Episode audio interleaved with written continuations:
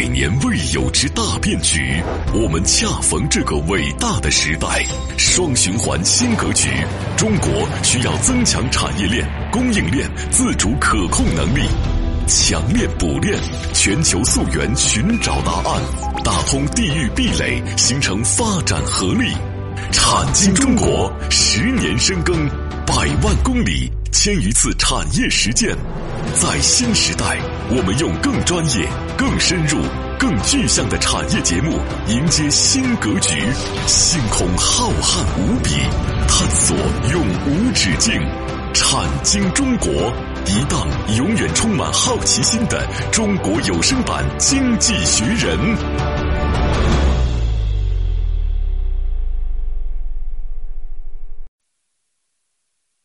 好，欢迎各位来到和各位相会节目之中，我是王宇，我是李佩。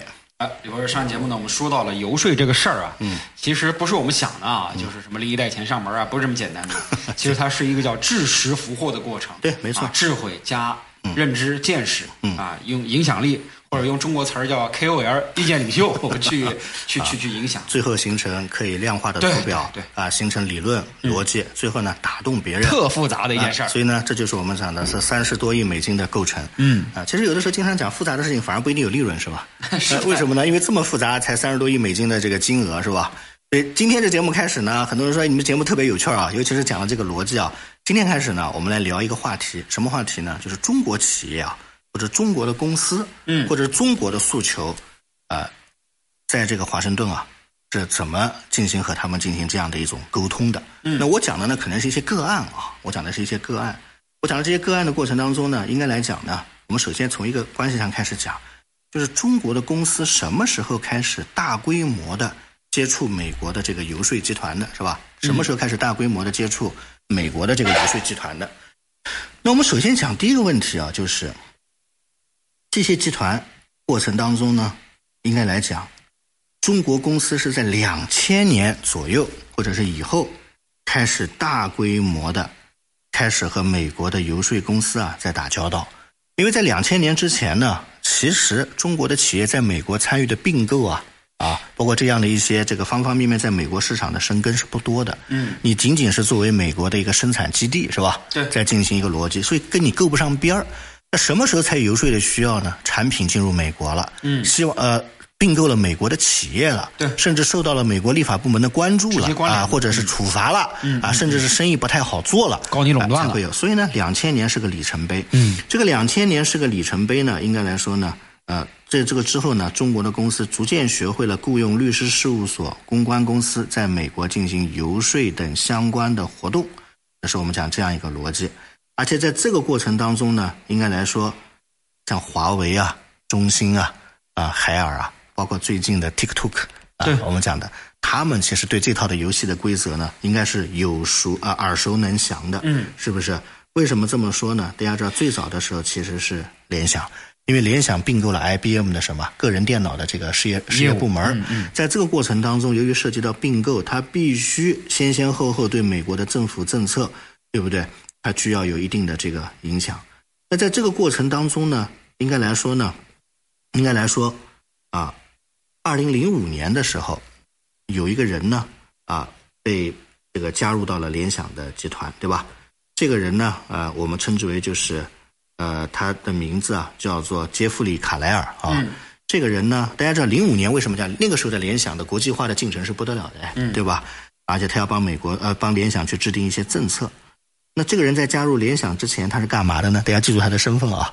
所以联想其实在美国市场啊介入的是比较早的，他在美国联邦通信委员会，也就是 FCC，啊线路竞争局担任局副局长、局长，长达五年的时间。嗯啊，好，这是第一个，也是公务员退下来的。第二个，大家还知道以前有个国务卿叫鲍威尔吗？嗯，他是鲍威尔儿子的好朋友。嗯，鲍威尔是。原来布什政府的前任的国务卿吧，对对吧？这个国务卿鲍威尔，鲍威尔的儿子是美国 FCC 的主席，FCC 是什么？联邦通讯委员会啊。嗯，你这么理解？美国的工信部。嗯嗯。那在过程当中，鲍威尔的儿子他最后一起负责这个事情，而且同时他也是美国的麦斯律师事务所的律师。大家知道这三个身份一核实之后，嗯，再帮联想打工。嗯，那联想是不是在美国市场上碰到什么问题啊？并购啦，涉及中国公司的，嗯，他去处理。所以在这个过程当中呢，联想首先就吃了这样的一个呃，怎么说呢？进行了尝试啊，啊，进行了尝试，对吧？啊，在进行了这个尝试。所以在这个过程当中呢，应该来说呢，不光帮他去打理一些事情，还能获得很多的这个啊订单，是不是？你比如说，美国国务院。美国国务院曾经订购了一点大概一万六千台的一个电脑的包，嗯，最后通过运作这一万六千台的电脑全部都给联想去做了，嗯嗯嗯。大家想想，国务院哎去订购你的包，现在可能蛮难的，为什么呢？他可能会说这个电脑里啊有这个东西那个东西是吧？啊，反正呢就是呃谈生意做市场，包括很多很多的这样的一些逻辑，反正这些逻辑对他来说都是蛮有趣的。而且在这个过程当中，应该来讲，经过各种各样的数据之后，大家知道。联想是成立在二十世纪的八十年代初，哎，一九八四年，哎，对，对吧？在两千年出头的时候，只花了十七亿美金，是不是就收购了全球最大的 IT 公司 IBM 的 PC 的部门嘞？对，对不对？所以大家想想，这个里面前后之间的逻辑，大家想想和这些人还是有关系的，起的很大的，对不对？所以呢，在这过程当中，自从联想在里面尝到了甜头以后呢，应该来讲，对吧？在这个过程当中也讲，后面的很多中国公司就开始一直往里边去进行。这个叫做什么呢？啊，渗透，渗透啊。好，那在这样的一种过程当中呢，应该来讲，联想之后，第二个可能是什么呢？中海油。嗯啊，大家知道中海油当年对吧？是曾经提出来要收购这个尤尼科的。嗯，而且是中国公司历史上当时是有史以来最大一宗的这个游说的活动，对吧？嗯嗯。啊，当时一个消息嘛，叫三个月花三百万美金，一定要收购尤尼科，是不是？嗯。啊，尤尼科。那在这个过程当中，应该来讲呢？但是没有达到目的啊！但是不管怎么样，中海油在这样的一种过程当中，看到了联想在美国的胜利以后，二零零五年的夏天提出了一个雄心勃勃的计划，开价一百八十五亿美金收购美国的尤尼科，对不对？在这个过程中明白了，一定要通过咨询公司或者是游说公司和公关的活动，才能影响这场收购。所以在三个月里边，四家律师事务所、两家公关公司、上百个工作人员。从白宫到国会到州一级的立法机构，三个月花了三百万美金。所以在这样的一种过程当中呢，应该来说，中国的国企其实也没有闲着，嗯，因为知道在美国收购一些东西，它肯定是要他们的这样的一个经营和助力的，是不是？对，啊，这样的一个助力的。因此，在这样的一种过程当中呢，里边会有各种各样的，对吧？啊，这样的一种叫做可能性。所以，中海油因为这样的一件事情，啊。甚至成了二零零五年下半年美国游说业的第二大的客户啊，所以从二零零五年开始呢，这都是中字头啊、国字头的企业，应该来说啊，他们参与的。那再往后就开始出现了什么呢？大量的民营企业是不是开始开始进军美国了？嗯，也要请很多的这样的一系列的这个咨询公司啊，请这样的一系列的咨询公司。所以呢，我们中国公司其实从两千年开始一直到现在。其实也是美国咨询行业的一个重大的客户，嗯啊，为什么呢？因为中美之间啊存在利益关系的同时，它也存在着博弈，对吧？对，存在各种各样的不确定性啊，所以这是我们讲的这样的一个逻辑。那在这样的一种过程逻辑的过程当中呢，应该来讲呢，其实美国的当时的这个呃这个叫做精英集团啊啊精英集团的过程当中，他对中国的好感相对还不错，因为他在中国做生意。普通老百姓对中国的印象呢？两千年左右的时候呢，大概百分之五十多对中国印象良好。嗯，但是在国会的立法工作人员当中，对中国友好的只占百分之十九。啊，那就所以这就给游说呢产生了什么呢？各种各样的啊这样的一个土壤，嗯，是吧？所以这个土壤一旦产生完了之后呢，应该来讲啊，应该来讲，这里呢就给很多的过程当中带来了各种各样的这样的一个机会。那这样的一个机会究竟是一个什么样的机会呢？后来公共公司就学明白了，也就是说，你只要在美国投资建厂、解决就业，有选票，嗯。美国的政客是一定欢迎的，会支持，所以后来就慢慢变成了大量的中国公司到美国去投资建厂。对，他发现投资建厂之后呢，游说的费用都不要。嗯，为什么呢？因为政客每天讲，我给你提供多少个什么就业岗位嘛，是不是？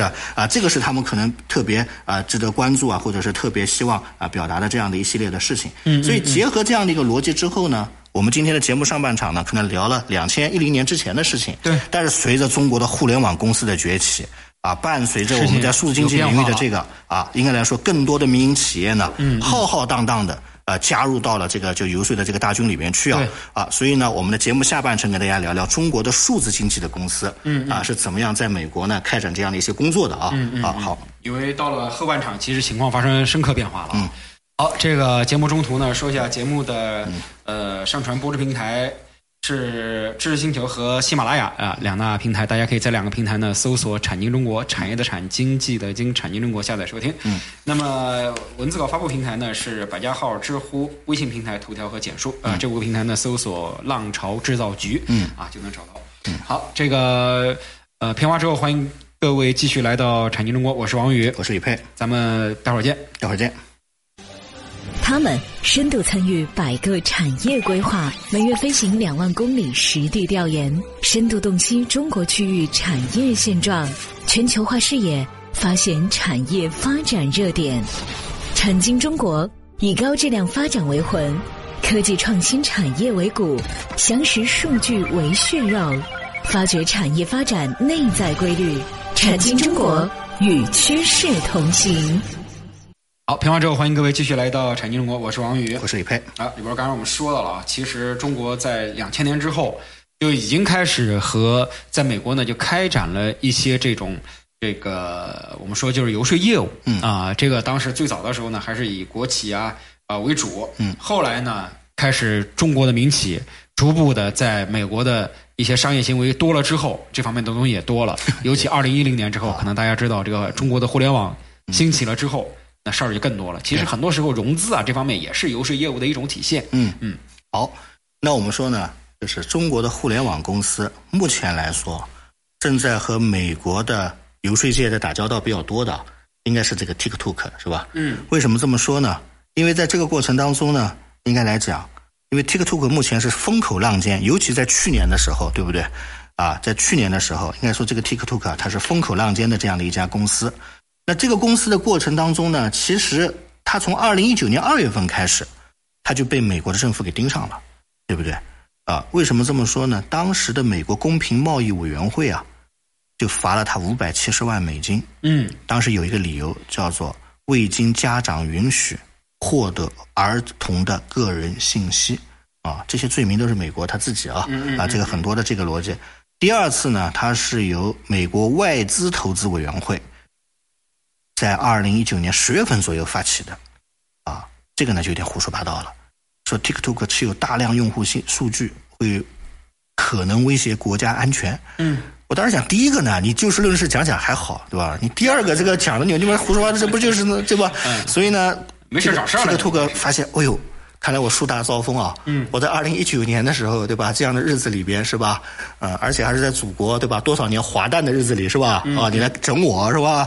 在这个过程当中怎么办呢？这样子一种过程当中怎么办？所以他就觉得可能要找些人啊，嗯，来帮他摆平一些事儿。这些公司特点是什么？就是我业务做的挺好的，怎么好端端的就落我头上呢？是吧？是是不是想跟我打交道？是吧？或者是想跟我聊聊？是吧？不好说。所以在这样的一种过程当中呢，字节跳动就开始动手了。嗯，动什么手了呢？很简单嘛，KJ，在 KJ 里面找什么？找资深的律师，嗯，对不对？然后在这个过程当中怎么办呢？应该来说啊，对吧？怎么来？当时想了一下，当年世纪大审判。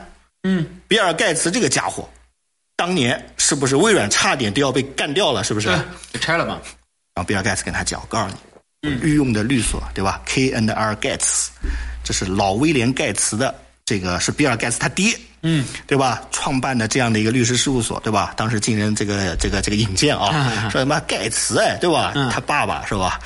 啊，其实盖茨对中国的态度大家懂的，所以过程当中怎么办呢？找到这里去了，找到这里去之后。”挺不错，挺根正苗红的，然后就找了这家企业，这个就是我们讲的 K N L 盖茨，是吧？那老威廉盖茨的企业，创始人之父的企业，而且在这个过程当中呢，应该来讲呢，当时一不做二不休，是吧？在这个过程当中，选定了一个人来给他提供服务，是吧？这个服务就是 K N L 的这个合伙人，什么级别呢？国会的议员，嗯啊，但是呢，不是参议员，是众议员啊，嗯啊，叫戈登，大家听说过啊？叫戈登。戈登开始揽下了这个案子，为字节跳动来游说华盛顿。戈登在进入这个部门之前，大家猜猜是干什么的？众议院科技委员会主席。嗯，大家想想，科技委员会在美国是个多么重大的委员会，是不是？呃，科委是吧？好，那大家想想，他在这个岗位上退下来是吧？加入了盖茨这样的一个律师事务所，并且指明为 TikTok 对吧？来再再再进行游说是吧？啊，所以在这样的一种过程当中呢。这个可能我们讲的 TikTok 觉得，嗯，这个级别还可以是吧？掏钱了还不够，光有一个人有什么用啊？又没助手，对，谁干活？你光一个老脸熟的，你会用 PPT 吗？是吧？你会写字码字吗？是吧？会采集吗？所以怎么办呢？摆事实讲道理怎么办呢？给他配了两个，最后跟他一起工作的一个是离开国会还不到两年的一个前众议员，一个是民主党参议院的领袖，这个叫舒默。这个舒默没亲自来，可能觉得太太忙了，年纪也大了。嗯，他的一个助理。舒默是谁呢？舒默就是当年对 TikTok 抨击最猛烈的美国政客的代表。嗯，现在不好意思来了，说来来找我助理啊，找我助理。当年骂这些事儿都懂，都是他他弄的，是吧？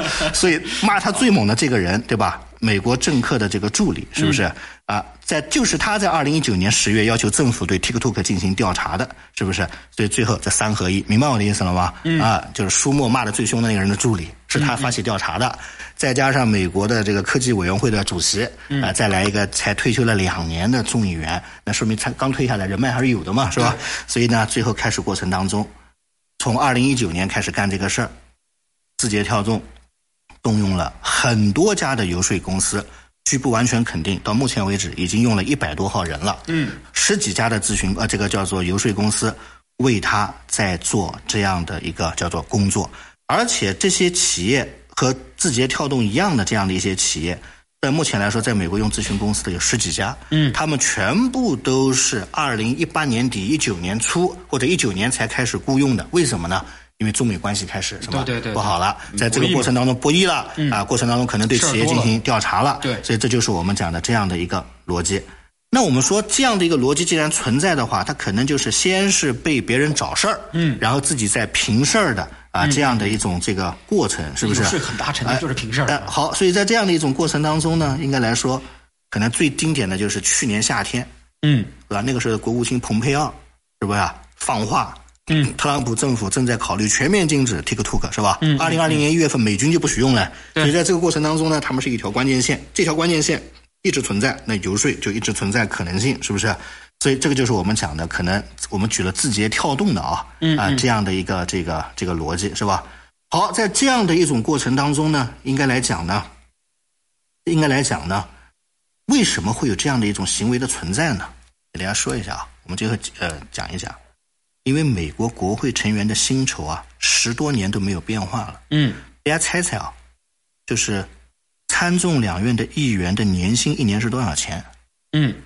一年连二十万美金都不到，嗯嗯，所以在这样的一种过程当中，开始兼职了是吧？他的众议院的议长一年的收入是二十二万美金，嗯，所以全部都等着任期结束以后进行兼职的活动是吧？啊，或者进行什么样的一些活动？